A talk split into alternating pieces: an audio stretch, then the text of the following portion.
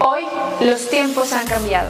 El trabajo de un asesor inmobiliario ya no es el mismo. Seguimos teniendo la misma calidez y calidad en el servicio. Pero vemos hacia dónde va el mercado más allá del horizonte. Es por eso que reevolucionamos para ser punta de lanza.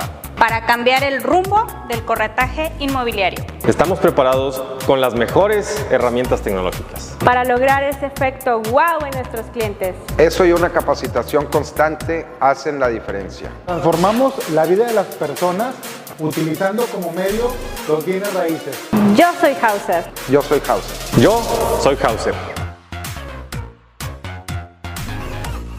La verdad para mí es un gusto estar el día de hoy con una de las personas a las que le he seguido la huella eh, cerca, eh, porque una, es una persona súper joven y la segunda es que es una persona 100% relacionada a todo lo que son los temas tecnológicos y algo que a mí me apasiona mucho, pues son precisamente la tecnología y, y más y más cuando es de bienes raíces, que es en lo que, en lo que me desempeño, en lo que ya tengo, tengo experiencia. Víctor Ocampo, de Calmena. ¿Cómo estás, Víctor? Bienvenido. Muchísimas gracias por acompañarnos. Bien, bien, muchas gracias por la invitación. La verdad es que muy contento de tener la oportunidad de ir compartiendo la tecnología eh, en este ramo inmobiliario. Y efectivamente, yo, mi formación ha sido 100% tecnológica. Eh, yo me dedicaba a lo que es consultoría de informática y eh, hacía eh, optimización de procesos, comercio en línea, eh, desde páginas web sencillitas hasta, por ejemplo, una vez para cobros bancarios, hacer un mecanismo para la seguridad de pasar el dinero de la esclusa al camión, del camión a tal. Ha sido como muy diverso. Pero lo que no me gustaba era que cada vez que terminaba ese proyecto gigantesco había que buscar el siguiente y era pues una persecución infinita, ¿no? Eh, el ramo inmobiliario se dio porque un grupo aquí en Morelos eh, me pidió generar una plataforma para ellos. Curiosamente ellos ya estaban manejando desde hace muchos años un modelo como los que están llegando ahora a México, ¿no? Ellos ya trabajaban, digamos, en sinergia, eh, no solamente una bolsa inmobiliaria de grupo, sino también ciertas herramientas compartidas, ¿no? Y habían estado probando pues las plataformas que hay, que ya conocemos incluso porque las, las primeras del mercado ya llevan tiempo, eh, pero no encontraban una que pudiera llenar todas sus necesidades. Por ejemplo, había de la plataforma A, les gustaban ciertas características, de la plataforma B algunas otras y de la C algunas otras. Entonces dijeron, oye, ¿por qué no buscamos un desarrollador para crear nuestra propia plataforma? Así nació una plataforma, no tenía nombre todavía, eh, pero ¿qué ocurre como todo en lo tecnológico? Y, tú lo sabes perfectamente porque tú también desarrollas en sí tecnología. Hay un punto en donde la tecnología empieza a crecer, el recurso empieza a ser mayor, digamos, el costo informático, eh, los parches de actualizaciones, integrar servicios, etcétera. Empieza a crecer bastante el proyecto hasta el punto que yo les dije, saben que este proyecto es demasiado grande y costoso para el grupo que son ustedes. Permítanme comercializarlo a nivel nacional y con la ventaja de que ahora teníamos un producto ya probado, que ellos venían trabajando desde hace mucho y ya digitalizado, por así decirlo. ¿no? Y así es como nace Calmena a dos, en 2018 en el estado de Morelos. El producto resultó ser bueno, eh, tan bueno que en Morelos, por ejemplo, a pesar de que ya estaban las plataformas de siempre, eh, Calmena en solo 2018 se volvió líder del mercado y actualmente seguimos siendo líder del mercado en ese, en ese estado. Cuando comenzamos nuestra expansión a nivel nacional. Rápidamente, por ahí de febrero, empezamos a hacer alianzas y eh, pues básicamente todo 2019 anduvimos en tour por varios estados de la República y seguimos en constante crecimiento. Lo que sí estuvo muy interesante y nos encantó es que pues nos faltaba ahora aclimatarnos a diferentes estados, ¿no? Por ejemplo, lo que es eh, ahorita en donde estás, en la Riviera Maya, o por ejemplo en, en Mérida y ahí en Yucatán, las colonias son distintas. Si bien hay calle, este, colonias y códigos postales tradicionales, normalmente manejan eh, manzanas, ¿no? Manzana tal, manzana tal. Y la plataforma, por ejemplo... Ándale. No estaba preparada para eso. Después viajamos a Monterrey, justamente, ¿no? Donde nos habremos visto en algún simposio o algo así. Y el lenguaje es distinto. Por ejemplo, nosotros manejamos punto de contacto en el centro del país y en el norte se le llama enlace. Eh, nosotros manejamos, eh, ah, se me olvidó, ya, como ya llevo ratito aquí ahora sí, nosotros manejamos apartado y ustedes tienen otra palabra, tienen palabras así, ¿no? Entonces, la separación. La separación acá. Entonces, ha sido un proceso interesante esta adaptación a aclimatarse a diferentes zonas del país. Y luego pues nos llega un poquito la pandemia y obviamente igual que todas las empresas, pues un poquito a mantenernos a flote, ¿no? Pero básicamente así surge Calmena y eh, justamente por su origen es que tenemos ideas que a esta fecha ya varios eh, sistemas, incluso los líderes del mercado, nos han estado copiando, aunque no lo creas, pero nosotros podríamos como enseñarlo. ¿Por qué? Porque las ideas que tuvimos nosotros no vinieron de un ingeniero en sistemas, sino vino de un asesor de calle. Y para el asesor de calle es muy fácil identificar. A mí me hace falta esto en particular. Un ejemplo muy importante es eh, el enlace anónimo, por ejemplo. Nosotros el enlace anónimo lo tenemos desde que nació Calmena, eh, pues antes del 2018, cuando todavía no tenía el nombre de Calmena, que es este enlace anónimo, que tú tengas tu sistema y tu plataforma, pero que cuando quieras compartir una ficha técnica a algún asesor, lo hagas eh, mediante un link, pero que no tiene tus datos. Eh, a lo que llegaban algunas otras plataformas es que te generaban un PDF sin datos. O lo que hacían algunas otras plataformas era que te permitían bajar las fotos y tú las enviabas sueltas por WhatsApp. Pero nuevamente aquí viene otra idea que viene de parte de asesores, no de un ingeniero en sistemas, y es que dicen, si yo entrego un PDF sin datos, eh, lo que pasa es que si el día de mañana la propiedad se renta o se vende, no puedo yo avisarle a la gente que ya no está disponible. En cambio, si yo mando un enlace anónimo a través de mi plataforma, si el día de mañana se vende o se renta, o cambió el precio, o cambiaron las fotos o condiciones, ese enlace siempre está actualizado. Entonces, actualmente ahorita las plataformas prácticamente ya todas manejan un enlace anónimo, pero nosotros lo tuvimos desde hace mucho. Otra característica muy interesante, sí, y que también se dio gracias a que fue originado por asesores inmobiliarios las características técnicas de la plataforma, no el desarrollo técnico, sino las características que debería llevar, es la forma en la que se trabajan los grupos en Calmena. Calmena nació específicamente para grupos, no como páginas individuales y luego a ver cómo las juntamos. Esa, parte, perdóname, Víctor, esa, esa parte es la que me gustaría eh, adentrarme un poquito.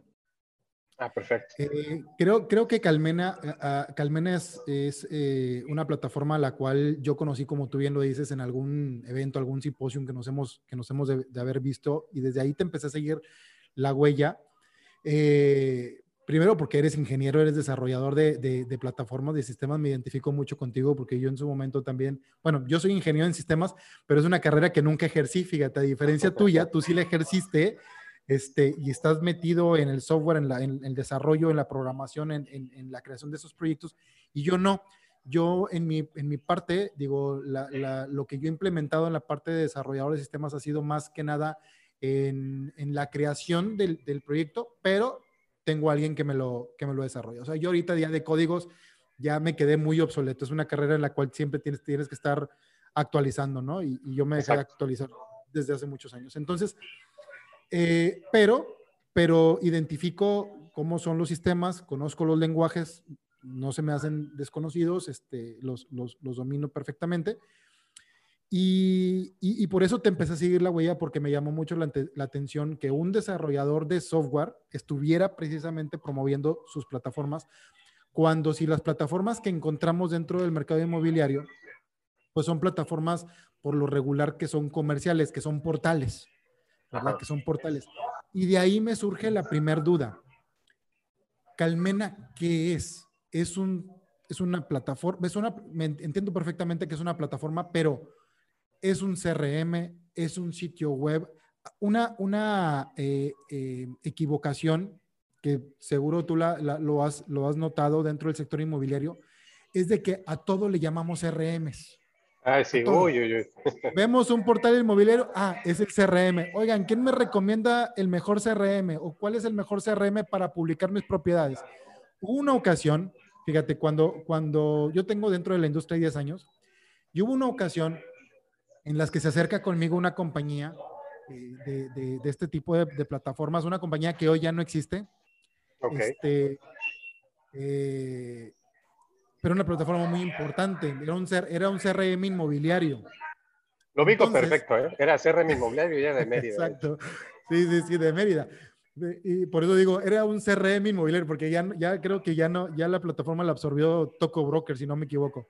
Es correcto. Este, en, aquel, en aquel entonces, fíjate, Víctor, eh, la forma en la que a mí me vendieron la plataforma, a mí me dicen, eh, eh, esta plataforma es un sistema en donde tú vas a subir tus propiedades y va a replicar en, en 18 sitios y vamos a hacer una generadora, generadora de leads. ¿Qué pasa? Tú sabes, yo manejo franquicias. Yo, yo tengo que, voy a hacer un convenio con una compañía, con un CRM. El CRM tiene que darme abasto para todas las oficinas y me debe de generar leads para todas las oficinas. ¿Qué pasa? Que de repente me llamaban de Campeche, de Mérida, de Quintana Roo y me decían, oye Orlando, es que yo subo la plataforma a este sitio, pero no me llegan ningún, ningún contacto, no me llega ningún lead. En ese momento yo hablo a la compañía para decirles, oye, pues me, me dijiste que me ibas a llenar de leads y no me están llegando leads. Y me dicen, es que nosotros no no somos un portal para generarte leads, cuando así me lo vendieron. Ah, nosotros no somos un portal este, que te genera leads, nosotros somos un administrador de clientes. Exacto. Y ahí es entonces cuando me quedó, cuando me quedó perfectamente, eh, porque de hecho, bueno, pues tuvimos que echar para atrás el convenio que teníamos. Y, y, ahí es en donde, en donde yo, yo entendí perfectamente la diferencia en lo que es un portal inmobiliario y un CRM. Y te digo, hoy los inmobiliarios a todo le queremos llamar CRMs. En este caso, platícame, Calmena, ¿qué es? ¿Es un CRM? ¿Es un, ¿Es un software? ¿Es un MLS? ¿Es un sitio web? ¿Qué es Calmena?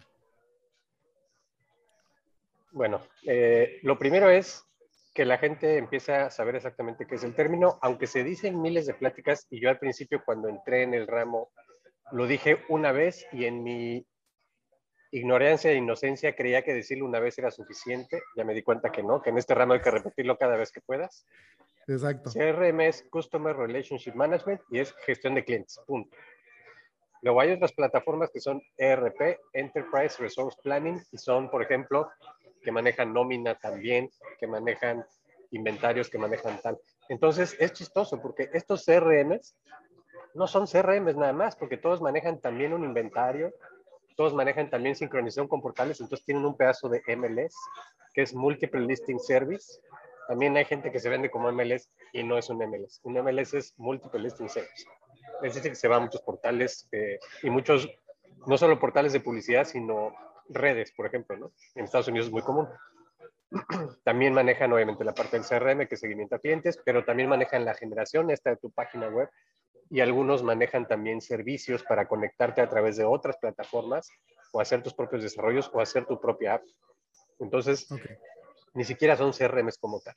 Calmena, ya explicando un poquito este preámbulo, es una, una integradora. Tienes un CRM y tienes una página como los demás en el mercado, pero también va un poquito más allá porque buscamos hacer convenios interesantes. Aquí más o menos competimos con otros, otros no lo hacen muy bien, para lograr ciertos objetivos. Por ejemplo, lo de los leads es muy interesante que lo menciones porque tienes toda la razón. Cuando yo entré al mercado, me dio mucha risa que todo era CRM y había que explicar la diferencia. O sabes qué palabra también, siempre me dicen plataforma inmobiliaria, pero le dicen plataforma inmobiliaria a, a un CRM inmobiliario, pero también a un portal de clasificados, pero también a una, a una bolsa inmobiliaria también le llaman así. En fin, habría que separar. Exacto. Y segundo, que me di cuenta que mi competencia, sin decir nombres, por alguna razón vende el CRM como para generarte leads. Te lo venden así, ya te pasó. No es que lo sean. En realidad algunos tienen conexión con portales gratuitos, algunos portales gratuitos sirven y otros no. Pero la desventaja que hay es que los portales gratuitos o desaparecen o después utilizan de formas que no quisieras tu inventario. Sin decir nombres de ninguno, hay portales gratuitos que si ustedes googlean tantito, los compran empresas mucho más grandes y al ratito esas empresas son inmobiliarias con un catálogo a nivel nacional que jamás vas a alcanzar. Y entonces les, das, les entregaste todo en las, con las manos así, ¿no? Les entregas pues todo tu inventario. Entonces tiene que tener cuidado con eso a la hora de elegir una plataforma para administrar su inmobiliaria, revisar con quién tiene convenios y con quién trabaja esa plataforma. Nosotros en Calmena no somos muy populares respecto a la parte de generación de leads, porque sí le decimos de frente a la persona lo que te dijeron en ese momento ese proveedor. Nosotros no generamos leads. Para generar leads lo dejamos en manos de los mejores y los expertos, que son los portales de clasificados que todos conocemos. Y nosotros no recomendamos más que solo un par de portales que son gratuitos, porque ya pudimos hablar eh, directamente con los ejecutivos, ver cuáles son las políticas. Por ejemplo, hay un portal que todavía existe por ahí y no creo que importe mucho que lo mencione o no, es Mitula. Mitula es un portal gratuito muy popular. El problema de Mitula es que cuando tú sincronizas con ellos y luego el asesor da de baja la propiedad, ellos no la dan de baja. Y entonces aquí en Morelos me ocurrió que un alto ejecutivo de gobierno compró una casa muy grande en, en Cuernavaca y a los tres meses seguía viendo la casa en venta con fotos de su jardín, de su sala, de su recámara y quería demandar a la inmobiliaria. Nos pusimos a rastrear por qué seguía apareciendo y era en este caso Mitula. Por esa razón, en Calmena cerramos la llave de sus portales gratuitos y solo los portales que consideremos que pasan cierta calidad les vamos a permitir la entrada o los de paga. Porque el de paga, obviamente, no te va a regalar anuncios, le vas a tener que pagar para que tu casa esté y el día que no le pagues, él la va a dar de baja, ¿no? Entonces, bueno, somos una empresa integradora. Queremos integrarte un servicio de página web, que cuál es nuestro diferenciador, que nosotros desarrollamos web desde que nacimos. Soy joven, pues, pero llevo 22 años de experiencia en esto.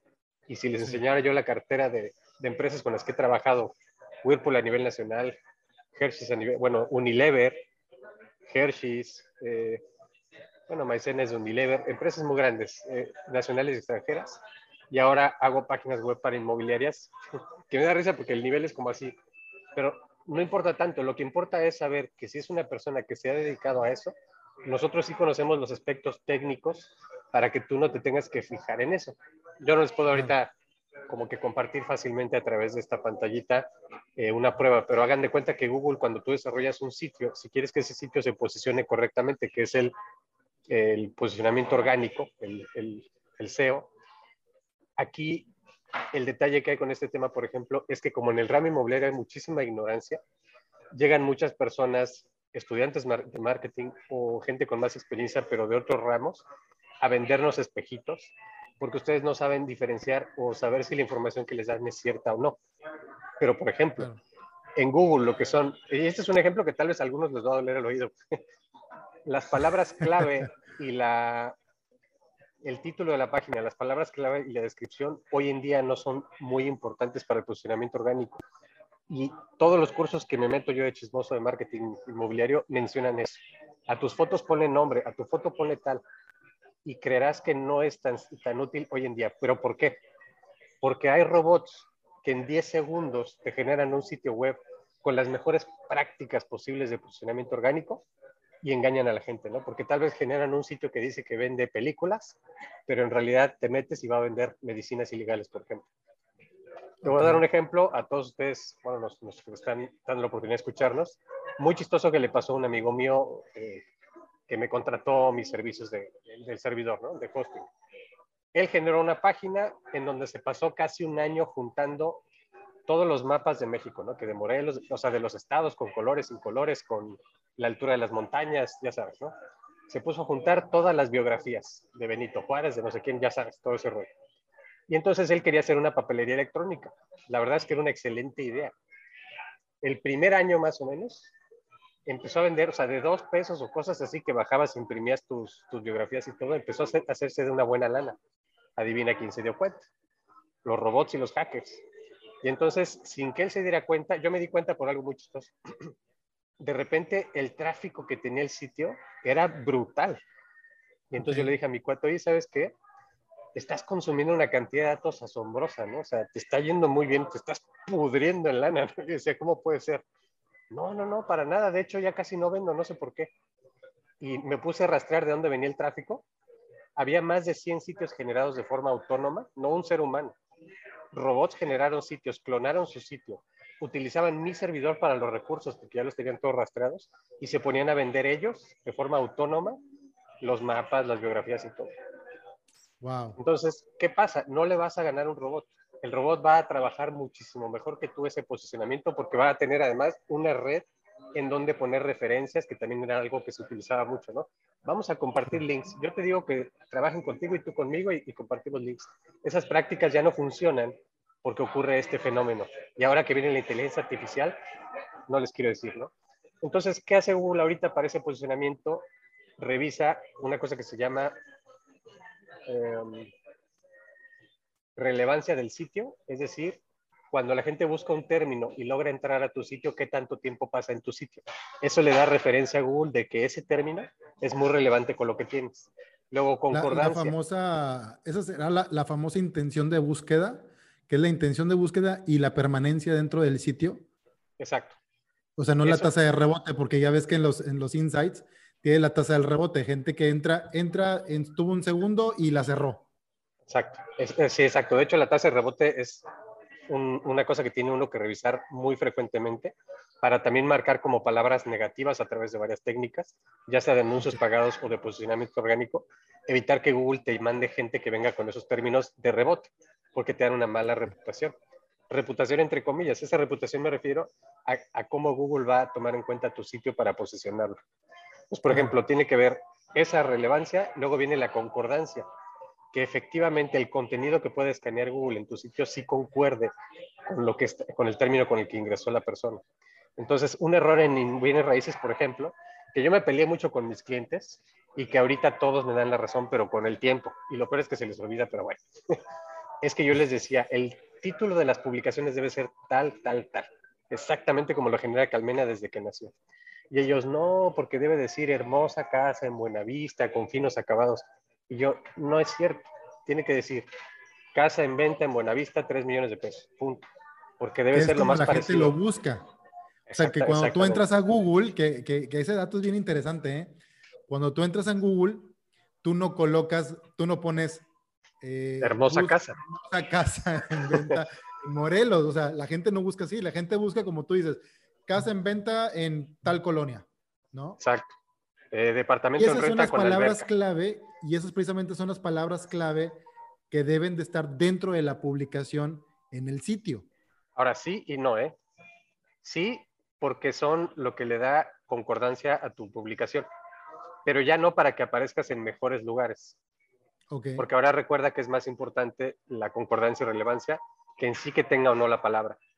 Pero okay, la, la, siguiente razón por la que sí es muy bueno es porque tu anuncio, tu, el, cuando apareces en el buscador, lo que van a leer es lo que están buscando. Por ejemplo, si tú, ellos buscaron departamento en venta en Cuernavaca con alberca y ven un listado, ¿no? Que dice hermoso departamento y tal vez no alcanza a decir la colonia porque no cabe. Pero si tu título para aparecer en buscadores, o sea, tu, tu descripción y título de la página dice literalmente departamento en venta con alberca en Cuernavaca, tú le estás respondiendo a la pregunta al cliente.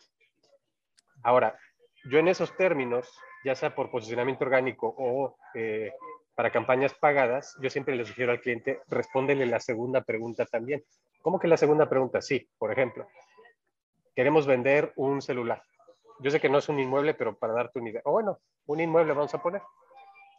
Estamos vendiendo un desarrollo o unos departamentos. Y sabemos que esos departamentos, este ejemplo siempre lo doy, pero ya me di cuenta que es bueno repetir. Este departamento lo pueden comprar tres tipos de clientes el que va a vivir ahí y entonces a él le deberías enseñar las amenidades que tiene. Cuando hagas un anuncio debería decir departamento en venta, en reforma, con gimnasio, tal, tal, tal. El segundo tipo de cliente es alguien que va a invertir en plusvalía y el tercer cliente, por ejemplo, va a ser alguien que quiere invertir en Airbnb.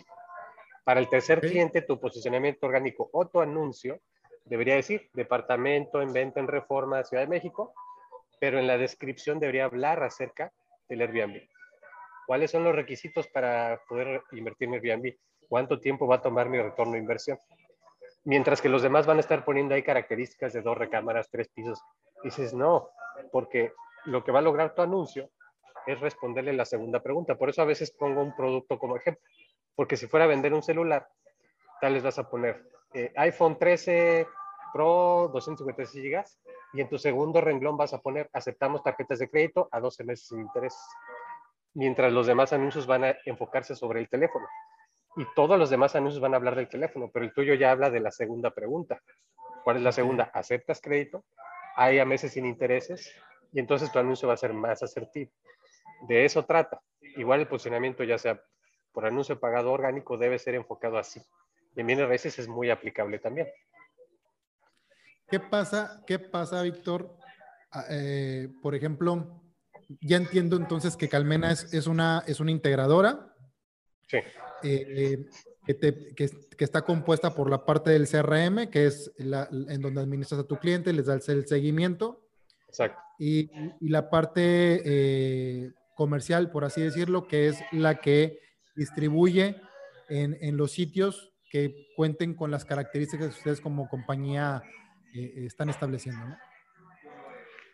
Eh, siempre una, una, una pregunta que, que, que, yo veo mucho dentro del sector inmobiliario siempre que dicen es, ¿cuál es el mejor sitio? ¿Existe, existe un mejor sitio? O sea, ¿existe un, un sitio en el cual eh, tu propiedad tenga la posibilidad de venderse más rápido que en otros sitios? ¿Existe eso?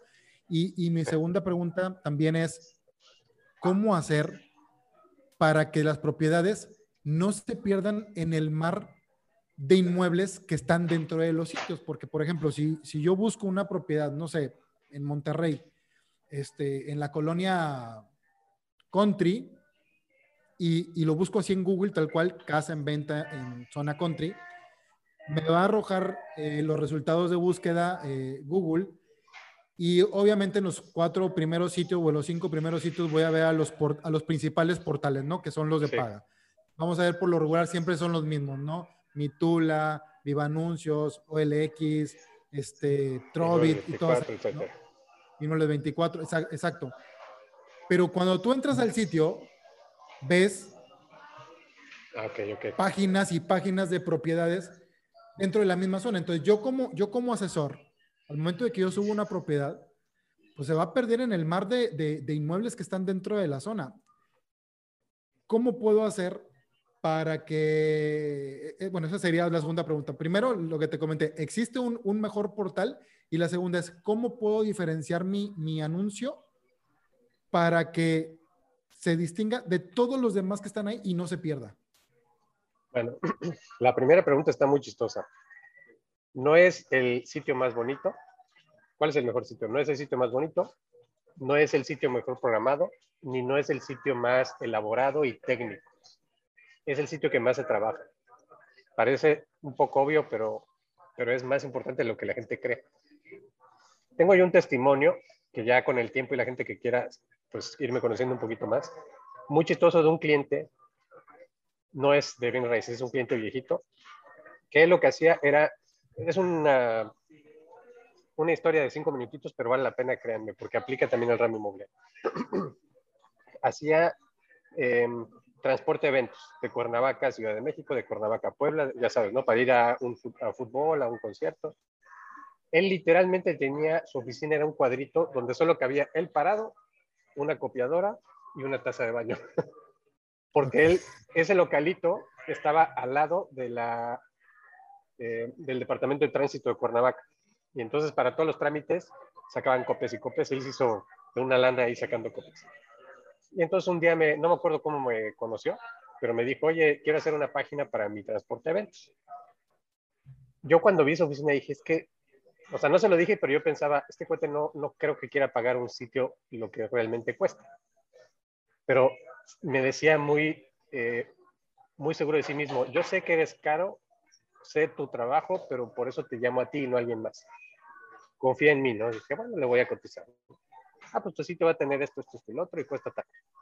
Y dice, ahora le va. Y dije, ah, bueno, pues qué bueno, ¿no? Le hice un sitio que cumplía con todo lo de Google y todo lo que tú quieras, pero mi sitio queda un poco de lado, ahorita vas a ver por qué. Porque resulta que él pasaba horas, literalmente, eh, ponía, haz de cuenta, el evento, daba de alta en la página web, generaba un evento en Facebook, no compartía la publicación ya, sino generaba un evento en Facebook, invitaba a gente, amigos, amigos, tal y tal, ni siquiera pagaba anuncios, él nunca pagó anuncios. Compartía también la publicación en Facebook, compartía sus publicaciones en, en blogs, compartía sus, sus, cosas en Twitter, tal, tal, tal, tal, tal. Estoy hablando, no me acuerdo el año exacto, pero ya van varios años, quizás 2010, una cosa así. Al grado que lo que tú buscaras en Internet a fuerzas aparecía él. Si ponías concierto okay. de Luis Miguel, lo primero que te salía era él. transporte de Cuernavaca a Luis Miguel. ¿Ves que puedes en el, en el buscador cambiar a, a, que busque noticias o fotos? Ponías fotos y salía él, él, él, él, asombroso. Y su sitio, no importa si era tan bueno o no, era porque él lo trabajó mucho. Porque yo, esa tecnología o la, la estructura que yo hacía de sitios, pues es la misma que le di a él a que otros clientes. Y había clientes que vendían, sus clientes eran Liverpool, Palacio de Hierro, no tenían, pero ni una mosca se paraba en su sitio, ¿no? A pesar de que tenía la misma base tecnológica. Entonces, bueno, yo les diría, el mejor sitio es el que se trabaja. Yo les podría dar ejemplos de sitios horrorosos que no cumplen con ningún marco técnico, pero que son extremadamente populares y, y, Google los pone en los primeros lugares. Ahora, si yo dijera cuáles serían las mejores prácticas, es una pregunta un poquito diferente. La mejor práctica sería un sitio absurdamente rápido, es más importante que cargue rápido a que cargue muy bonito, y un sitio que se enfoque directamente en resolver lo que está preguntando el cliente antes que todo lo demás. A veces cometemos el error, casi todas las empresas, de que ponemos la entrada de nuestro portal y es, somos una empresa de 20 años de experiencia y mi logotipo en grande y algo así, que a nadie le importa. Hasta que tú no tienes el producto que el cliente quiere, no le importa ni tu nombre, ni tu marca, ni los años que lleves. En bienes raíces aplica igual. Deja que el cliente encuentre la casa que quiere y después va a preguntarse quién eres tú para vendérsela. ¿no? Entonces, por ejemplo, en Calmena, ahí sí me voy a echar un poquito de flores, lo que nosotros hicimos es que cuando abres una ficha técnica, ya lo probarán después quien quiera hacerlo, la ficha abre inmediatamente sobre la foto de portada y campos clave. Ubicación, precio, eh, operación y, si, no sé, o sea, cinco campos clave que sería metros eh, de construcción, recámaras, tal, ¿no? No viene tu logo, no viene ni siquiera tu teléfono, porque queremos que el cliente entre, no me sirve, la siguiente, no me sirve, esta me sirve. Y entonces él ya solito va a preguntar, ¿quién es? Ah, mira, es arcoiris, este es el número de contacto, le puedo escribir o un WhatsApp, o sea, ya empieza a haber opciones. Para mí, ese sería el mejor sitio. Sumamente rápido, sumamente concreto, en, eh, orientado a lo que el cliente busca y no hagan esas tonterías de que te sale un pop-up y pide datos. No, no, no, no, no, porque el cliente no quiere hacer eso. Eh, quizás en otros temas de as aspiracionales, eh, por ejemplo, si, el cliente quiere comprar unos tenis, es probable que por hacerse sentir parte de, o de Starbucks, por ejemplo, él esté dispuesto a dar sus datos, pero en bienes raíces no. No le importas, eres un desconocido, así lleves 20 años en la carrera, hasta que tengas la casa que él quiere, él estará dispuesto a compartir datos. Entonces no lo obligues, deja que navegue tu sitio y si él se interesa, él solito te va a buscar. No pongan estorbos, no, no, no. Eso es lo que a mí no me gusta de los portales de clasificados, que obligan al cliente a registrarse cuando el cliente todavía no está seguro de qué quiere. Ustedes si van a una agencia de autos, a mí en lo personal, yo no sé todos, pero a mí en lo personal yo detesto dar mis datos. Y siempre les digo, no, enséñame el coche y todo lo que quieras, pero si no me convence no te voy a dar ni mi nombre, porque no quiero que me... Es lo primero, lo primero que haces, ¿no? Cuando cruzas la puerta, ya te está esperando la, la chica de recepción para tomarte datos, correo sí. y todo. Te van a empezar a mandar cosas que no quieres. En bienes raíces es mucho peor. Porque recuerden esto, desgraciadamente el promedio de compra de casa en México es de 1.5 casas en toda su vida. Entonces, si la persona está en búsqueda, imagínense la gran oportunidad que tuvieron de que se paró con ustedes. Trátenlo con pinzas, porque si ese se va, en, en tu vida él no lo vas a poder volver a encontrar. En, el, en, el, en, bienes raíces ese es el detalle que hay. Por eso yo digo que no es lo mismo vender zapatos que casas. Y no nada más por el precio, sino porque la logística es diferente. Cuando tú vendes claro. productos, tú puedes convencer al cliente de comprar. En bienes raíces no puedes convencer al cliente de comprar. Por eso mañana voy a dar una plática de si realmente los embudos de venta inmobiliarios sirven o no, porque hay muchos que no sirven. Y ahorita se está haciendo estafas tremendas con eso, ¿no? Pero bueno, ya es otro tema.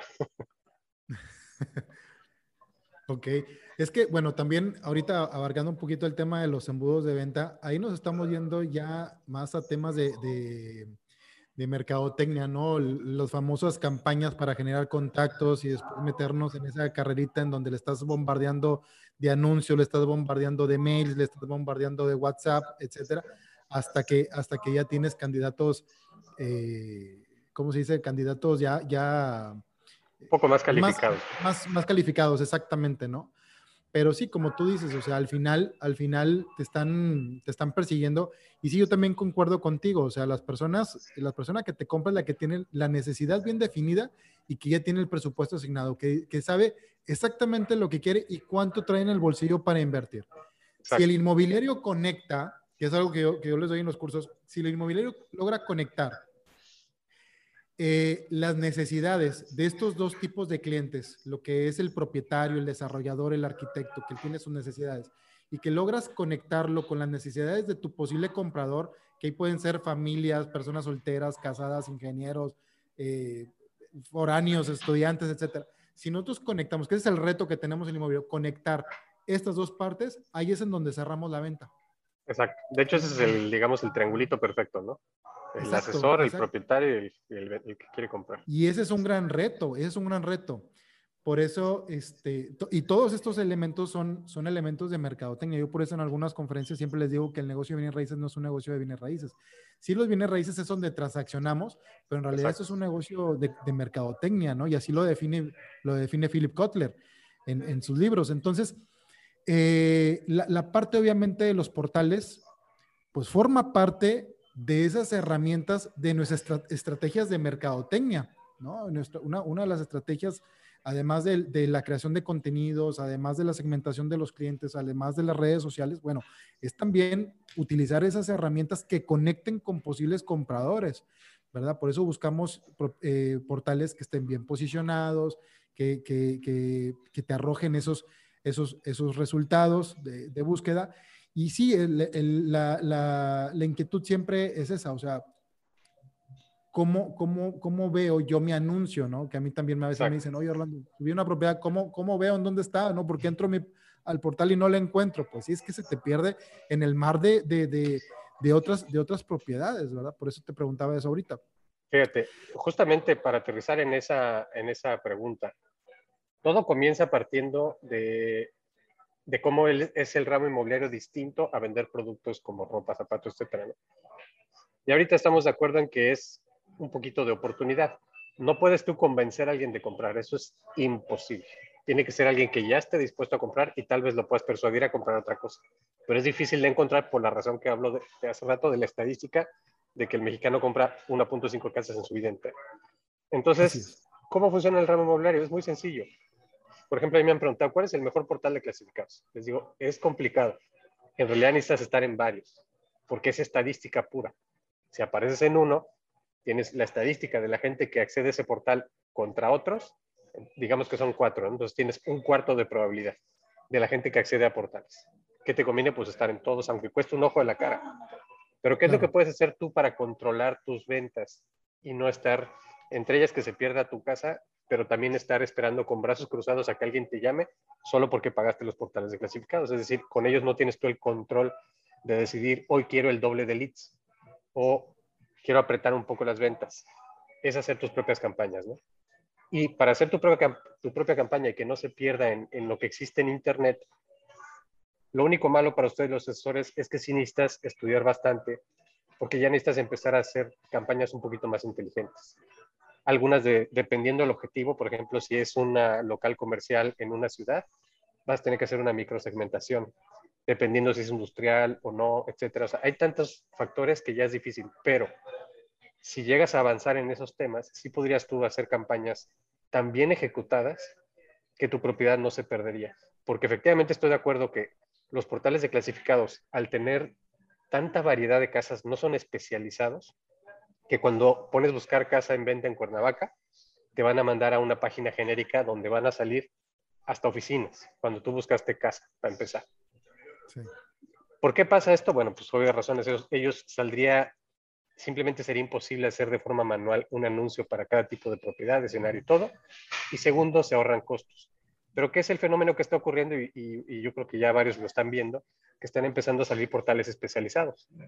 Por ejemplo, Portal Terreno, por ejemplo, eh, bueno, rentas ya es, hay muchos de rentas, pero me refiero ya son específicamente de rentas. Hay unos que creo que tú participaste, es parte de tu historia, que habías hecho un portal para estudiantes, por ejemplo, ¿no? Esas especialidades es lo que va a hacer un poquito la diferenciación. Y si tú vas a hacer tus propios mecanismos para atraer gente, debes considerarlo así.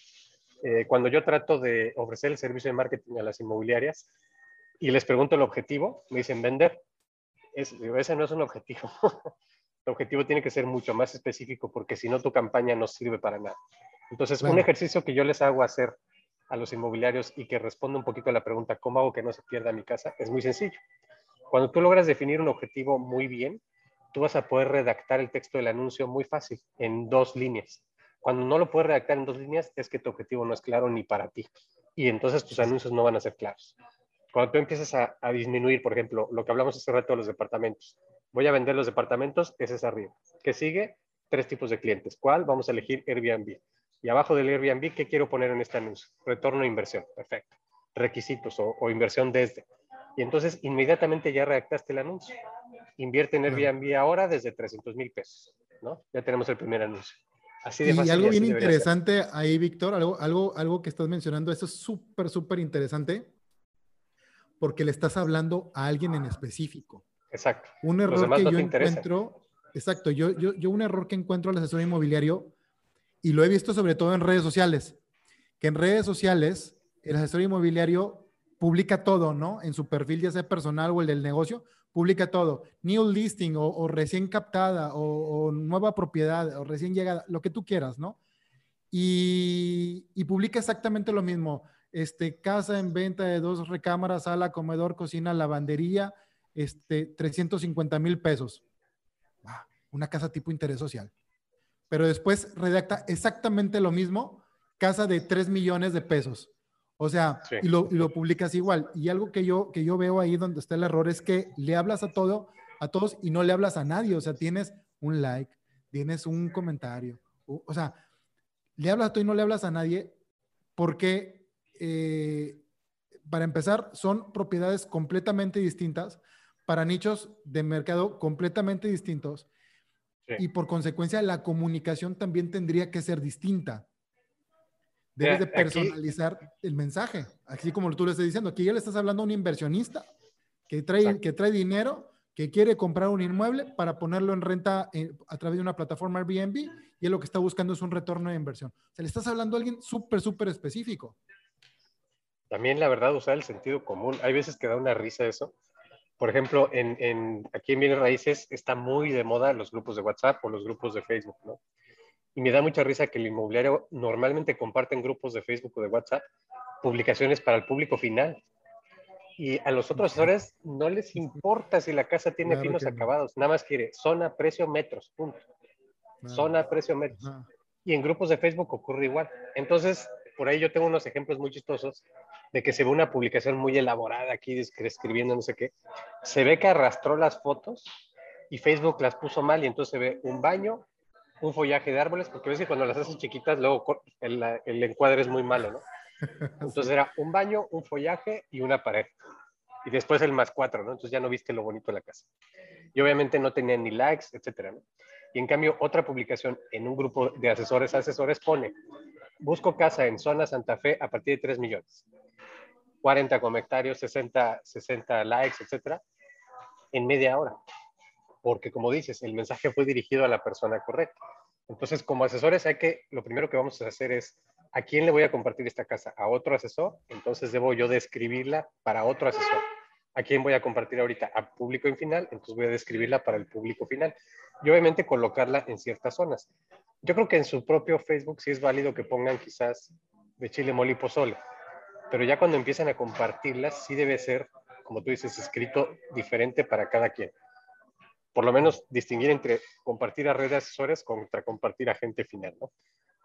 Pero bueno, eso es parte de que sí aparezca tu propiedad y no se pierda. Y algo que quiero mencionar antes de cambiar o cerrar ese tema, es que en alguna plática que di, y justamente es esto de que no se pierda la propiedad, hablaba yo de cómo hoy en día, gracias a la tecnología, tú puedes hacer una tienda en línea que controle muchas cosas técnicas, que ahí sí no quiero aburrir a la audiencia, pero que antes tú tenías que calcular cómo volver a, surtir el inventario, por ejemplo, con fórmulas que tengan fin de temporada, tendencia de compras, etcétera.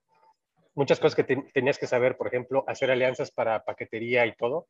Y hoy en día hay tiendas que compras con 15 dólares al mes y que resuelven todo eso increíble. Bueno, una persona me dijo, sí, pero ¿cómo compites contra Amazon? aquí en bienes raíces sería, ¿cómo compito contra los portales de clasificados? Algo similar. Si yo hago mi campaña de mil pesos, ¿cómo voy a competir contra Viva Anuncios, La Mood, Inmuebles, no? Bueno, la respuesta es, no vas a competir con Amazon, vas a competir con Google. Ahora, si a Google Inmuebles 24 le pone un millón de pesos al mes y tú le pones mil pesos al mes, ¿tú crees que Google no va a querer tus mil pesos? Claro que los va a querer. Claro, sí, claro. Ahora, tú vas a decidir si quieres aparecer. Lo voy a exagerar mucho, pero para que la, la audiencia entienda más fácil.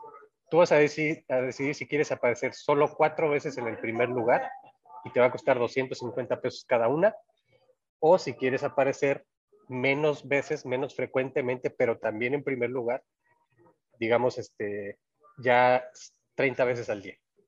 Y entonces esos mil pesos te pueden rendir cuatro impresiones en primer lugar para estar así, digamos, mano a mano con ellos, pero te cuesta demasiado. O decirle a Google, no me importa tanto. De cada mil veces que busquen el término, yo quiero aparecer dos veces nada más. Y entonces aparecer en primer lugar te va a costar muchísimo menos. Oye, pero es que mucha gente no me va a ver, no importa. Te van a ver las que tu presupuesto te alcance y las que necesitas. Tú no podrías atender a 10 mil personas en un día. Entonces enfócate, ahí ya conviene sacar tus estadísticas de cuánta gente realmente puedes atender porque no son infinitas. Y hacer tu presupuesto así, decir, bueno, yo estoy dispuesto a gastar, a invertir, perdón, 3 mil pesos al mes en Google y no me importa, yo aparecer una, una vez en primer lugar de cada 100 veces es suficiente y así ese presupuesto de 3 mil va a competir con el presupuesto de un millón de pesos, sabiendo que en Google no hay 100 búsquedas al día, hay miles de búsquedas al día. Miles, claro. Entonces, si apareces una vez de cada 100, es suficiente para ti, negocio pequeño. Vivanuncios no, porque ellos tienen que venderle leads a 10 mil inmobiliarias, tú nada más a la tuya. Y tal vez tú con que cierres 5, 6 o 10 ventas al mes, te haces más rico que lo que has sido jamás, ¿no? Entonces, hay que pensarlo así. Así es como no se pierde tu casa calculando tu necesidad y capacidad de respuesta y enfocar toda la energía en eso, no tanto en que aparezca en todos lados, porque no es necesario. Para eso mejor contrata portales y ahorrete problemas, ¿no? Claro, sí, sí. Víctor, hace muchos, hace muchos años, eh, no tantos, hace como unos 5 o 6 años, no sé si tú, si tú recuerdas que Facebook eh, habilitó la opción para que pudieras cargar fotografía en 360 a los a, Facebook, ¿no? Sí. Anteriormente yo recuerdo que no había cámaras 360, eh, no estaban esas GoPro y no estaban todas esas cámaras que hoy vemos, ¿verdad? Que son cámaras de 360. Antes yo recuerdo que eh, utilizabas una aplicación de, de, de, de, Google, de Street View, lo colocabas el celular en un tripié y hacías múltiples tomas por todos lados y ya la misma aplicación lo que hacía es de que la integraba y te hacía una, una, una imagen en 360 grados. Sí. Cuando, cuando yo vi que, que Facebook de, ya dejaba este, subir fotografías en 360, a mí me llamó mucho la atención porque dije, oye, esto está padrísimo, porque voy a poderle dar una sensación de inmersión a mi cliente y voy a poderle mostrar las propiedades de una forma diferente utilizando las gafas de realidad virtual. Te estoy hablando de eso hace como siete años. A mí me tocó capacitar a un grupo de personas en una asociación ahí en Monterrey sobre, sobre cómo tomar fotografías en 360 grados. Y una de las personas de la mesa directiva se acerca conmigo y me dice, Orlando, no les hables de eso a los inmobiliarios porque eso está muy elevado. Eso está muy elevado para lo que hace el asesor inmobiliario. Muchas veces el asesor inmobiliario a veces no sabe ni siquiera aprender una computadora o mandar un correo electrónico. Así me lo dijo, te digo, en aquel entonces, ¿eh? me llamó muchísimo la atención. Eh, ¿cómo, ¿Cómo ves tú la relación entre el asesor inmobiliario y la tecnología, ya tú como plataforma, el asesor inmobiliario exprime todas las capacidades de tu plataforma o de las plataformas, exprime todas las, las capacidades. Eh, eh, eh, y, una buena pregunta. ¿Y qué tan relacionado está el asesor inmobiliario con la tecnología? Y ese cuánto, es, ese brinco cuántico que yo digo que, que, que los inmobiliarios dieron o el sector inmobiliario dio ahora en la etapa de confinamiento, en donde sí. te metías al temas de tecnológico o bueno. tecnología o, o, morías. O sea, ¿cómo, ¿cómo, ves esa parte tú como, desde el punto de vista desarrollador de plataformas? Bueno, primero que nada, es totalmente cierto y creo que curiosamente cuando te dijeron eso, tenían razón. Igual cuando yo entré, yo si te fijas no tengo muchos términos de, así como los marketings, que te dicen puros términos y no entienden ni qué está hablando, yo no soy muy así porque muchas veces me tocó interactuar con usuarios y tengo que explicarles pues en lenguaje normal. Pero cuando llegué al ramo inmobiliario, efectivamente el, el rezago tecnológico es brutal, al grado de que muchos no saben configurar un correo en su celular. O sea, no tienen idea. Si no es Google que pone su usuario y clave y se hace solo, no saben configurarlo. Entonces, si nos metiéramos ahorita al azar a 10 páginas de asesores inmobiliarios, sin importar la plataforma que utilicen, o sea, gente que tenga página, me refiero, de esos 8 no van a usar su correo corporativo porque no saben usarlo. Es asombroso. No hablemos ya del 360 y, y todo esto. Ahora, efectivamente, eh, la pandemia pues tiene cosas buenas o malas, pero sí empujó a todos a avanzar. Mucha gente, desgraciadamente, quedó fuera porque también, eh, pues en crisis hay oportunidades y esto hizo que vinieran muchas plataformas, pues a comerse el mercado mexicano. Yo creo que el asesor lo que debe hacer eh, es tomarse un poco más en serio la adaptación tecnológica, porque algo que comentaste que, o sea, me da mucha risa porque es, el, es la pared con la que yo topé. Si, si la gente aprovecha o no las herramientas que yo desarrollé o otros, ¿no? Y la respuesta es no. La razón por la que no pude vender Calmena o incluso ahorita el crecimiento es lento es porque los diferenciadores que tenemos, que al rato ya los, los termino de, explicar, la gente no, no entiende ni para qué son ni por qué son. Entonces, está muy curioso porque de yo querer vender tecnología e implementarla, paso a ser un capacitador, porque si no, no puedo vender mi producto. Y no es que mi producto sea muy elaborado, sino mi producto está pensando en el siguiente paso. Y la verdad es que la gran mayoría de asesores les sirve cualquier proveedor, así te lo digo de frente, cualquier proveedor, porque la mayoría solamente sube fotos y comparte. Y no pueden quedarse ahí, no deben quedarse ahí. Eh, estas herramientas son para hacer muchísimo más. Mm, por ejemplo, en el caso de Calmena, yo sé que otros también, pero es un ejemplo. La forma de compartir una propiedad con un cliente que, estás en el momento en él, con él en el teléfono, toma 45 segundos enviarle una o varias fichas. 45 segundos. Pero como la gente no aprovecha o no se capacita correctamente, entonces nada más le toma los datos, como si fuera el pasado y le da de piedra, ¿eh? Le toma los datos y dice, déjame que llegue a mi oficina y te mando opciones, etcétera. Te lo digo porque muchos clientes míos son así. Son un poco grandes o todo. Los jóvenes no, pero los grandes, aunque tienen en la mano el poder de hacerlo, de 45 segundos ya enviarle opciones, aún así le toman sus datos, le piden llamarle por teléfono y se sientan a buscar con calma. Cuando el cliente ya le habló a cinco inmobiliarias más y se les va de las manos. Entonces, sí. pues eh, la cuestión es esa. Desgraciadamente, los, el asesor de hoy en día no aprovecha ninguna, ni la mía ni, ni, ni ninguna de forma correcta. Ni ninguna. Por eso yo pienso que andan preguntando cuál es el mejor, cuál es el mejor portal, como si por obra de magia tú subes la descripción, las fotografías y te empiezan a caer contactos del sí. cielo. Exacto. No, no. Y, y, ahí yo pienso que ese, que ese, es, ese es un error. Y, y cómo ves tú, eh, bueno, obviamente los, los asesores inmobiliarios no están aprovechando al 100% todas las herramientas. ¿Y cómo ves tú, desde el punto de vista tecnológico, la permanencia? Y aquí, híjole, a lo mejor a muchos les va a, les va a, a, a, calar un poquito, la permanencia del asesor inmobiliario. Fíjate que estuve viendo, eh, Amazon estuvo haciendo pruebas para vender propiedades en línea, o sea, así con un clic. Eh, estamos viendo, por ejemplo, que hay otro tipo de plataformas que también están llegando, eh, en donde son plataformas inmobiliarias, pero además ellos mismos te venden la propiedad, o sea, ya no hay un intermediario, ya no hay... Ellos te la compran, no ¿eh? También. Asesor hay quienes te la compran, ahí está, ahí está el caso, por ejemplo, de la House y está la, la, la parte de tu cantón, me imagino que es la plataforma. Exacto. Y hoy encontré otra que se llama Flex o no sé qué, igual en 10 días. Entonces, la, la, House te dice, este, si quieres buscar un, un, inmueble, y te digo porque yo lo utilicé hace poco como cliente, me acabo de mudar a la, a la Riviera Maya de Monterrey, me vine aquí a Riviera Maya y tuve que buscar inmuebles acá. Entonces, este, vi una propiedad que me gustó en la House, se pusieron en contacto conmigo, oye, vi que te gustó esta propiedad, este, eh, te voy a asignar un asesor. O sea, la house no es una inmobiliaria. O sea, o no la, no la tengo yo ubicada como inmobiliaria. Yo que me dedico a, a, a la, al, al, tema inmobiliario y a las marcas, yo lo ubico como un portal inmobiliario, pero el, ahora resulta que el portal inmobiliario está haciendo la gestión de la venta.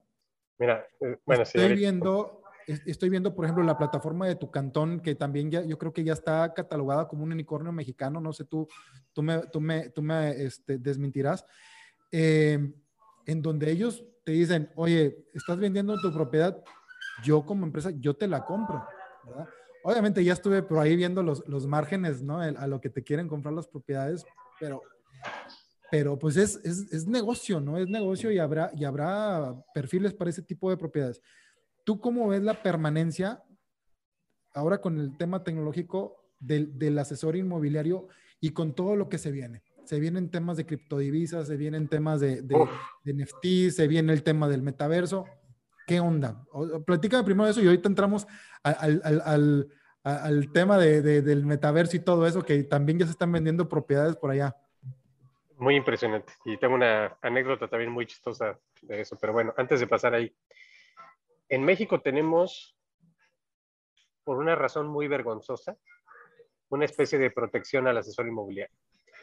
Eh, en Estados Unidos, eh, la empresa, eh, se me acaba de ir el nombre, cara. Silo, es la empresa más grande de lo que equivaldría al CRM inmobiliario allá. Y Silo comenzó la estrategia de estar comprando casas para venderlas él y todo, y el asesor quedaba ligeramente de fuera, pero allá eh, el mercado regulado por el gobierno, entonces siempre entra la jugada de tener que contratar un asesor. Allá, por ejemplo, está la ventaja de que si te contratan, te compren a ti o no, te van a tener que pagar. Si no llegan a la cita o llegan tarde, te van a tener que pagar. Pero también está el problema de que si tú vendes una casa y la casa tiene una tubería mal, es tu problema como asesor. Es impresionante, ¿no? Entonces, allá se pueden hacer modelos de negocio. Ah, bueno, y obviamente eh, firma digital, las escrows y todo este rollo hacen que la venta de casa sea mucho más sencilla allá, literalmente con un clic. Y después está el modelo europeo, que es un modelo abierto, pero que también no hay burocracia. Entonces, ¿cuál es el fenómeno en México o por qué los agentes inmobiliarios sobreviven de puro churro y por una razón vergonzosa? Porque no tenemos un mercado regulado ni tenemos un mercado abierto como el europeo. Entonces, llegan empresas, porque hay muchas que están tratando de hacer eso en México, de vender con un clic. Entre ellas, pues sí, la House, la Canto y todo. Pero en México es un problema porque hasta el notario es un estorbo tecnológico, perdón por ellos, eh, para poder comprar y vender una casa y todos los trámites que hay aquí. Entonces, el inmobiliario ahorita sobrevive gracias a esos problemas que hay, pero que gracias se van a, que no está regulado el mercado, exacto. Yo coincido completamente contigo. De hecho, ahorita que mencionas el tema de los notarios, ese fue el tema por lo cual muchas operaciones se nos detuvieron durante pandemia. Sí. Estaban cerrados registros públicos, estaban cerradas notarías, mientras que en España, tengo, tengo colegas en, en España y hablamos muy seguido, me dicen, aquí el mercado nunca se detuvo. ¿Por qué? Claro. Porque todo lo tenemos en línea, utilizamos las firmas electrónicas, el notario es online. Dicen, nosotros no nos, no nos detuvimos, ¿verdad? Aquí prácticamente estamos en pañales en ese tema. O sea, en el, obviamente Grave. aquí todo está burocratizado, tenemos al registro público donde todavía tienes que hacer filas, tenemos al notario público que es el que tiene que ir a asomarse para, para ver que las personas son quien dicen ser. Entonces, yo creo que en esa, en esa parte en México sí todavía, este, eh, te digo, estamos en pañales en ese tema, pero, pero esto es algo que va a llegar tarde, tarde que temprano. No estoy hablando de ahorita, estoy hablando de, de, de a lo mejor 10, 15, 20 años más adelante, ¿no? Fíjate que yo creo, la tecnología, acuérdate que avanza de forma exponencial. Entonces, no va a ser 10, eh, 10 años, yo creo que va a ser menos. Porque cada vez que le abres un poquito más la llave a la tecnología, se duplica su capacidad. Eh, fíjate, ahorita están los portales de clasificados o, o, estas plataformas para conseguir tu casa fácil. Pero estamos ya, eh, la inteligencia artificial nos está pisando los talones desde hace rato. Y segundo, los celulares saben más de nosotros que nosotros mismos. Todo lo saben. Entonces, ahorita te necesitamos un asesor porque diríamos, no, es el trato humano y la persona y esto y lo otro. Pero una inteligencia artificial no le vas a ganar, va a ser imposible que le ganes. ¿Por qué el, yo reto a todos los que están ahorita viendo que se metan a Amazon y elijan sin, sin buscar nada? Meten en amazon.com y piensen en su cabeza un libro que les guste, uno nada más, y lo vamos a buscar. Lo van a abrir les garantizo que el segundo libro que les va a ofrecer Amazon les va a gustar.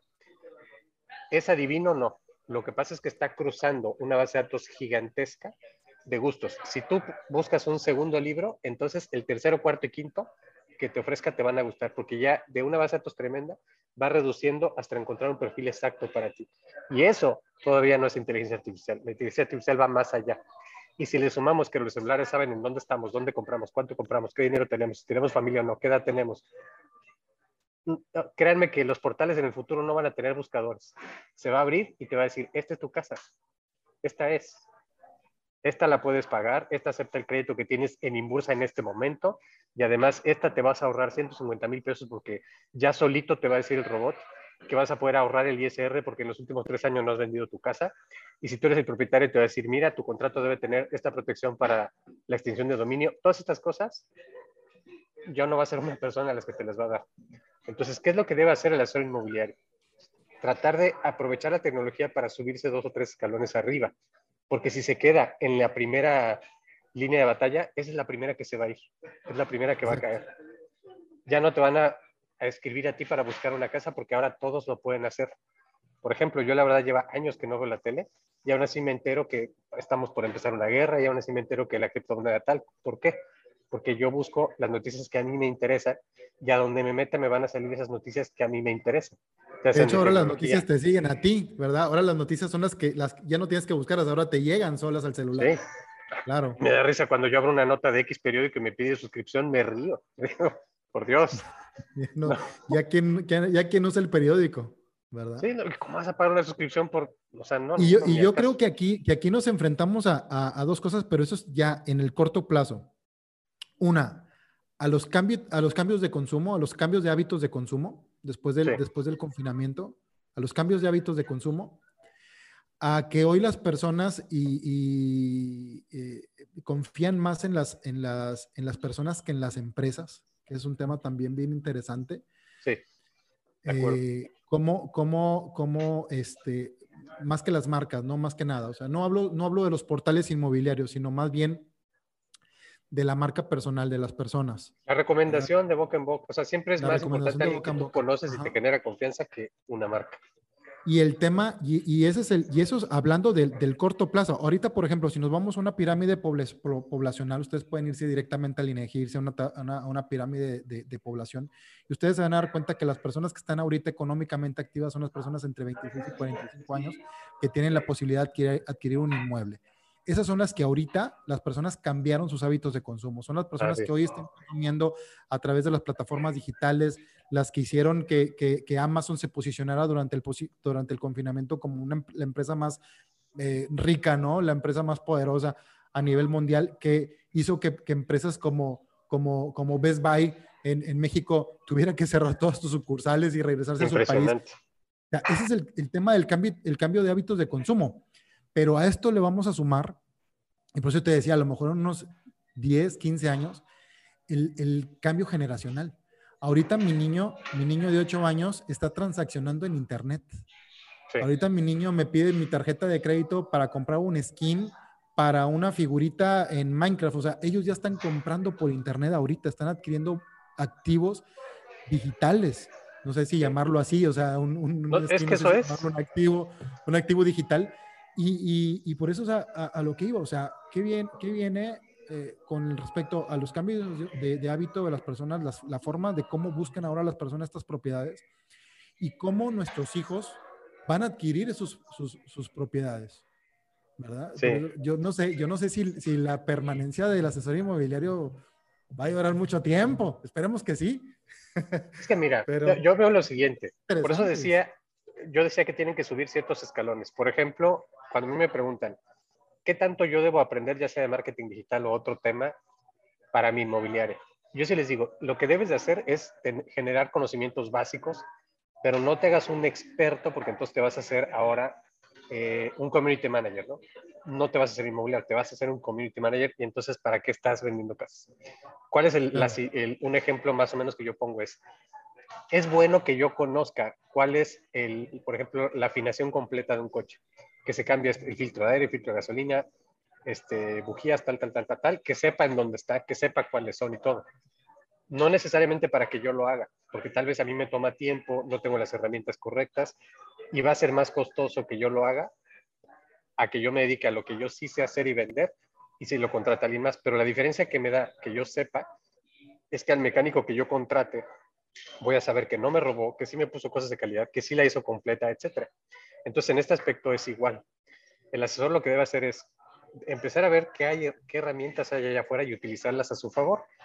Por ejemplo, ahorita me han pedido, conforme va creciendo Calmen y todo este rollo, más amistades y conocidos me empiezan a pedir a mi ayuda, ya sea para vender su casa o algo así. Yo no comercializo en bienes, este, bienes raíces.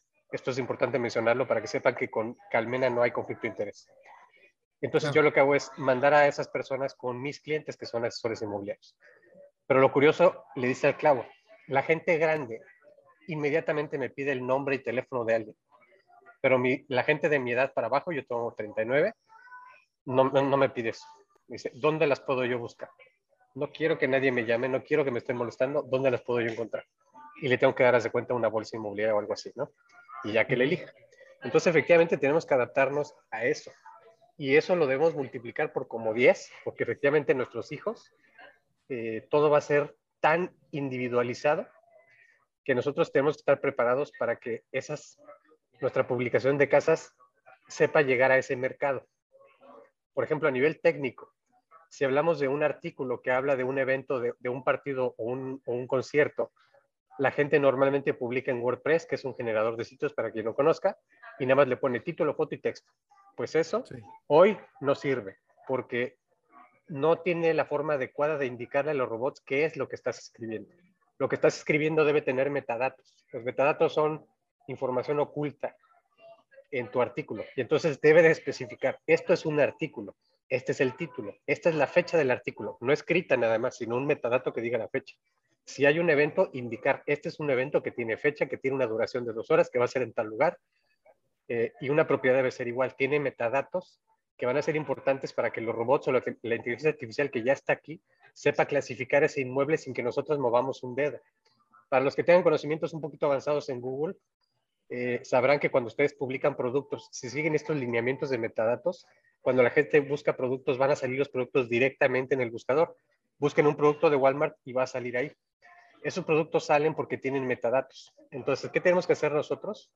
Tratar de ver un poquito más allá y empezar a prepararnos para esos cambios porque si seguimos subiendo fotos y compartiendo, vamos a ser los primeros en desaparecer. No vamos a estar listos para ese cambio tecnológico y muchísimo menos para las nuevas generaciones que van a... Esto de, los metadatos y la personalización va a ser fundamental, ¿no? Todo va a estar en sus manos efectivamente. Exacto, ¿no? Y, ahorita yo que mencionaba lo de la marca personal, yo, yo he visto mucha gente hoy que, que, están creando su, su, su audiencia, que tienen cientos de miles de seguidores y, son de inmobiliarios y, están creando, creando esa, esa comunidad que dentro de esa misma comunidad ya están transaccionando, o sea, ya están vendiendo propiedades, están rentando propiedades, están captando propiedades. Y eso es a lo que me refería hoy, que las personas confían más en las personas que en las, que en las, que en las empresas. Por eso nosotros ya estamos ahí sí como que impulsando un poquito más la parte de la, de la marca personal de nuestros, de nuestros franquiciatarios, ¿no? Por el, por el tema este de, de, la forma de cómo, de cómo consumimos, consumimos ahora, ¿no? Algo, algo que bien interesante, este, Víctor, pues fue que, que ahora y yo creo que es uno de los temas que vamos a estar viendo a partir de este 2022, eh, el tema de los NFTs, el tema del metaverso, el tema de las cripto, criptodivisas. Yo lo que les digo a veces a los inmobiliarios es que no tenemos que, o sea, eh, volvernos expertos ahorita, pero sí por lo menos que empecemos a saber de qué se trata. Me acabo de encontrar que una, una, una, empresa te está vendiendo un departamento en Estados Unidos el, en render, fíjate, en render, eh, así la, tú ves la, la, imagen de la fotografía, en del, perdón, del departamento en digital con la distribución, los muebles, etcétera. En, te vende esa imagen en un NFT y te vale, no sé, 250 mil dólares el, el, el NFT, pero si tú lo compras, estás comprando la propiedad en física que se entrega en el 2025. O sea, ahorita los desarrolladores inmobiliarios están vendiendo, están prevendiendo sus proyectos a través de plataformas de, NFTs. O sea, eso es, eso es algo que a mí me voló la, cabeza de, de, de hacia dónde va ese tema. Ah, y ahí te va. Ese NFT que tú compres lo vas a poder visualizar en el metaverso. Claro. Y ahí es en donde me voló la cabeza completamente. Y algo muy importante. Hace poquito, digo, en el Radio Moblera, todos aquí, quiero yo pensar que el 90% de nuestra audiencia del en vivo o la grabación va a ser inmobiliarios.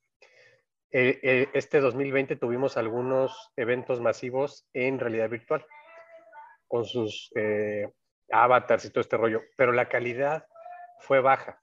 La calidad me refiero a la calidad de los gráficos, las computadoras no aguantaban, los celulares no aguantaban, o sea, había estos requisitos. Pero yo quiero decirle a todos los que tengan curiosidad de esto, el metaverso y todo, que busquen en YouTube eh, eh, Real Engine, así, Real Engine 5. La calidad de gráficos no van a poder distinguir la realidad de lo falso. Y ustedes dicen, bueno, pero es que las computadoras ahorita no pueden, no soporta cualquier computadora eso. Sí, pero acuérdense que la tecnología es exponencial. Eh, la capacidad de procesamiento de una computadora ahorita de 2022 es como cinco veces de una del 2018, de hace tres años, cinco veces. Y entonces una computadora del 2024 va a ser cinco veces, no, mucho más que la de ahorita 2022, porque crece exponencialmente. ¿Por qué lo menciono? Porque ahorita, que en México obviamente vamos algunos años atrasados, lo cual es malo para nosotros, pero también es bueno para nosotros porque nos da tiempo de reaccionar y prepararnos. Deben de saber que los recorridos virtuales o el metaverso, primero, va a tener una calidad asombrosa, asombrosa. La casa se va a ver más real que lo real. Pero la ventaja que hay es que con un botón tú podrías cambiar la decoración de toda la casa. Pones un botón y ¡pum! Tienes una casa minimalista. Pones un botón y ¡pum! Tienes una casa con muebles clásicos. Imagínense el potencial que tiene eso para el homestaging. El homestaging real se va a quedar años luz, ¿no? Porque en el metaverso los que tengan eh, ya más o menos este, un poquito de experiencia van a saber que no es nada más unos lentes y ya, sino la interacción cambia notablemente. Por eso ya te ponen aparatos en la mano y todo, y puedes interactuar, abrir el, el refri, abrir este, no sé, los closets, etcétera, abrir o cerrar cortinas, y con la tecnología, para que se den una idea, les digo, busquen eso de Real Engine 5, eh, van a sorprenderse de la capacidad que va a tener. Ahora, la historia que yo te quería decir hace ratito es algo muy curioso para que piensen que el metaverso vino para quedarse. Está aquí desde hace mucho tiempo, pero la gente que no es tecnológica no lo conocía. ¿Por qué digo, digo desde mucho tiempo? Desde el año 2008 o 2006, o sea, muchos años, salió un juego que se llama... Eh, es que sí es súper importante el nombre. Este, bueno, ahorita les digo el nombre. Un juego que imitaba la realidad. En ese entonces no había lentes de realidad virtual ni nada, pero ya te metías en un entorno en tercera dimensión, eh, podías hacer tu casita, construir todo. Bueno, para hacerles el cuento corto, lo que empezó a ocurrir es que empezaron a crearse de forma orgánica, sin que nadie lo planeara, plazas comerciales. O sea, la gente ya tenía sus casitas y todo, y visitabas al amigo y todo, y de repente alguien dijo, oye, yo quiero poner, quiero vender mis fotografías o mis pinturas. Y entonces hizo una tienda virtual en ese mundo virtual y dentro del mundo virtual vendía sus cuadros. Adivinen con qué moneda se vendían hace años. Bitcoin. Años. La Bitcoin era una moneda de juegos. Un dólar compraba 30, 40 Bitcoins. Eh, en ese juego, ¿qué empezó a pasar? Porque el Bitcoin, este, por, la, por su naturaleza del blockchain y todo, es una moneda más segura, que es difícil saber quién la tiene y ya saben todo este rollo. Lo que empezó a pasar en este mundo virtual es que empezaron a venderse cosas ilegales. Drogas, armas, pornografía, etcétera, ¿no? Pero adivinen qué pasó en este mundo virtual. Y esto lo pueden googlear si no me creen. Empezó a ser tan grave el problema de cosas ilegales que el FBI abrió una oficina virtual en este juego. Si no me creen, busquen. FBI opens office in a, in a virtual world. Y estamos hablando del 2008, una cosa así. Cuando ese juego ya existía, cuando ya se usaban bitcoins. Y bueno, parte de la historia chistosa es que yo en alguna wallet, porque en ese momento yo no entendía qué, qué era eso, tengo yo bitcoins, probablemente 100, 200 bitcoins, y no tengo ni idea dónde están. Porque yo los compré para ese juego, cuando valía un dólar 30, 40 bitcoins. Víctor, eres, eres ahorita multimillonario, Víctor, y no lo sabías. ¿Sabes qué es lo peor? Que como es una wallet virtual, pues se borró en algún disco duro. O sea, es irrecuperable, ¿no? Oye, hay gente que, como, no sé si viste el caso de que hay una persona que ahorita anda buscando un disco duro En ahí en los basurero. basureros en Nueva York, que no sé en dónde, porque ahí tenía sus, sus, sus datos y, y se organizaron, ¿eh? Y hay como un montón de gente que está yendo a buscar a los, busca- a los basureros los, estos discos duros, ¿eh? Es que la verdad, pero bueno, esta historia es para que se den cuenta cómo esto vino para quedarse porque ya existe. Esto era en un juego. Ahora, los juegos que siguieron después, por ejemplo, World of Warcraft, es un juego, bueno, no importan los nombres, pero es un juego más o menos de, se le llama RPG. Es un RPG que es, tú manejas tu monito y, y lo entrenas para ser un, un artesano y bla, bla, bla, y, y vas a las montañas y peleas con gente.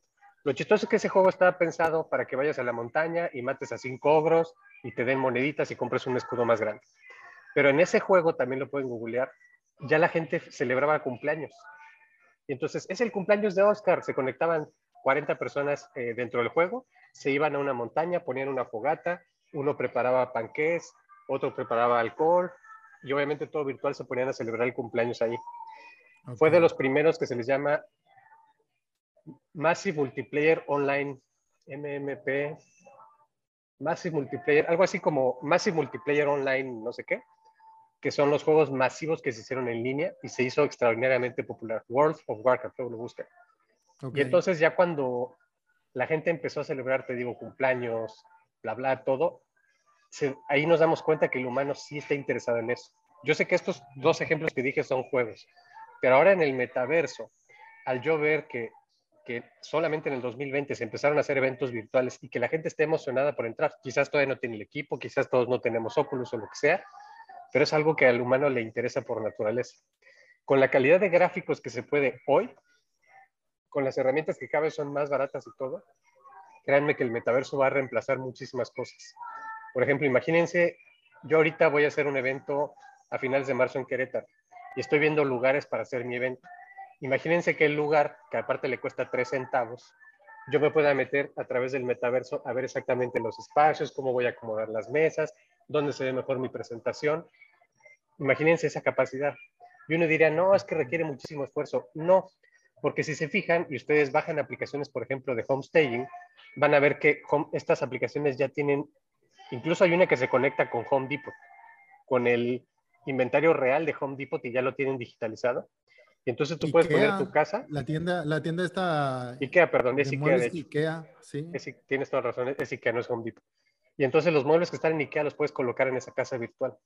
Imagínense el potencial. O sea, de veras, de veras, de veras, eh, las cosas van a cambiar y por eso es importante tanto capacitarnos como irnos preparando para que cuando llegue el momento subamos uno o dos escaloncitos y no estemos en la primera línea y desaparezcamos. Si nosotros seguimos pensando que la gente nos va a llamar para pedir nuestra opinión y vamos a enseñar tres casas, esos son los primeros que se van a ir. Ahorita hay que brincar un poquito más allá.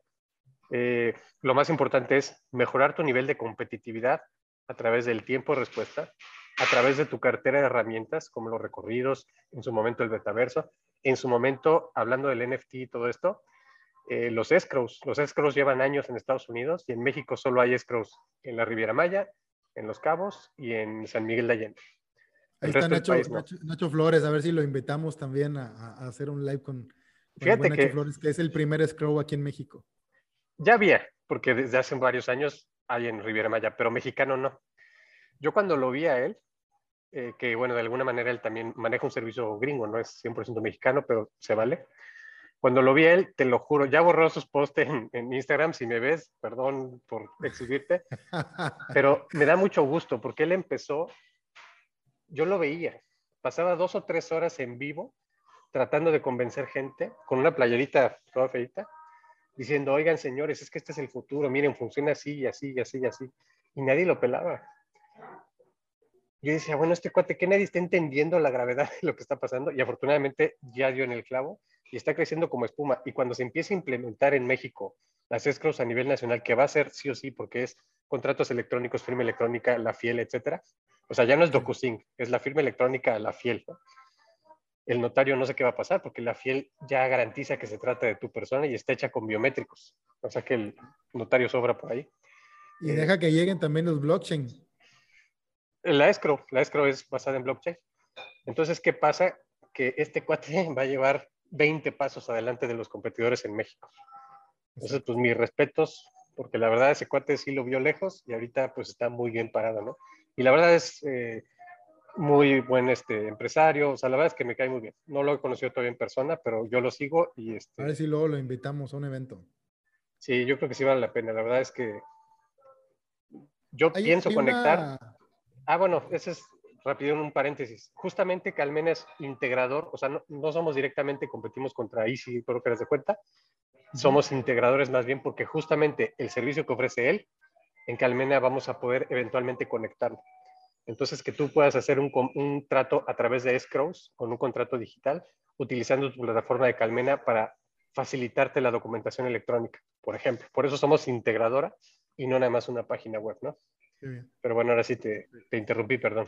Hay una, hay una frase este, que, que, a veces la siento como que la repito mucho, pero me gusta de verdad y, y la aprendí, la aprendí y la hice mía ahora que estuvimos en, en, la etapa de confinamiento, que fue una frase de Darwin cuando andaba ya en las, en las Islas Galápagos estudiando la evolución de las especies, que decía que no son ni las más grandes, ni las más fuertes, ni las más inteligentes las que sobreviven, sino las que mejor se adaptan a los cambios.